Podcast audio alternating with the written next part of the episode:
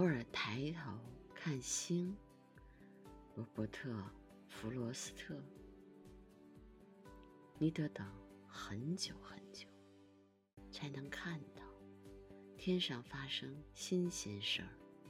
除了飘忽的云、流动的北极光，像刺痛的神经。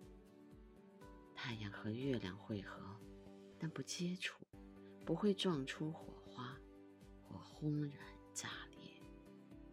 行星似乎在轨道上互相干扰，但什么也没发生，没出乱子。我们大可安心过我们的日子。要找使我们清醒的冲击巨变，不必找日月星辰的另请高明。果然，雨将结束最长的干旱。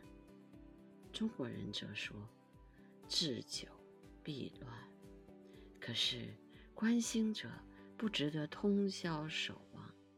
想看到太空的宁静突然告终。就他的时间，他的视野而言，这宁静至少今夜绝对安全。